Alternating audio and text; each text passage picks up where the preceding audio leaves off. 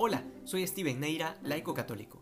Jesús demuestra la profundidad de su ciencia ante los doctores de la ley y hoy les plantea el desafío de interpretar correctamente a los profetas del Antiguo Testamento. Hoy el Señor les pregunta de frente, ¿cómo es que el Mesías es hijo de David y a la vez David le llama Señor? En esta sencilla pregunta Jesucristo les ha lanzado toda la revelación de su doble naturaleza humana y divina. Sin embargo, esta pobre gente estaba ciega por su soberbia e incapaz de abrirse a la gracia del Espíritu Santo. Pero vamos por el principio. El título Hijo de David era uno de los más populares en su tiempo para referirse al Mesías que tenía que venir, pero con el tiempo fue tomando un significado político e incluso nacionalista. La gente empezó a creer que el Mesías que anunciaban los profetas venía netamente a librarlos del poder romano y a levantar a Israel, y a fundar una especie de reino terreno.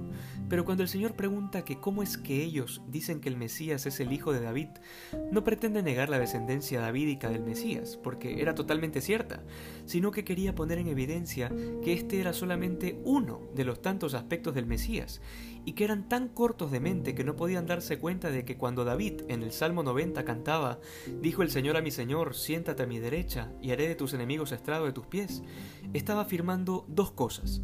Primero, la igualdad en naturaleza entre Dios y el Mesías, al manifestar dijo el Señor, refiriéndose a Dios, y a mi Señor, refiriéndose al Mesías como Señor también.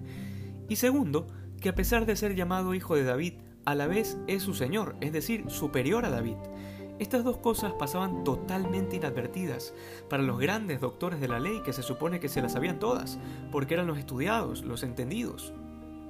Estos pequeños malentendidos se convertirán en errores, y estos errores serán los que los grandes doctores de la ley enseñarán al pueblo. Y este será el pueblo que en el domingo de esta Semana Santa van a gritar Osana al Hijo de David, pero cinco días después lo van a crucificar. Porque en el fondo eso es lo que pasa en la iglesia. Cuando nos cerramos al Espíritu de Dios que nos habla a través de la doctrina que hemos heredado, que nos viene de hace 2020 años y nos hacemos nuestras propias interpretaciones, acomodadas por supuesto a nuestros intereses, y lo peor del caso, es cuando así se las enseñamos a la gente. Ojo, que esto sucede en todos los niveles, desde el curita que predica cosas abiertamente contrarias a la doctrina milenaria de la Iglesia, hasta los laicos, que no solo que no les interesa formarse bien, sino que terminan deformando a los demás, enseñando no la doctrina de Jesucristo, sino sus propias opiniones. Y en esto hay tantísimos catequistas que son expertos en enseñar sus opiniones. Si por ejemplo el catecismo dice, apoyado en las escrituras, que el matrimonio es indisoluble, es decir, hasta que la muerte lo separe, resulta que lo dicen, pero no sin antes compartir también su pequeña opinión personal al respecto, y así van deformando a otros.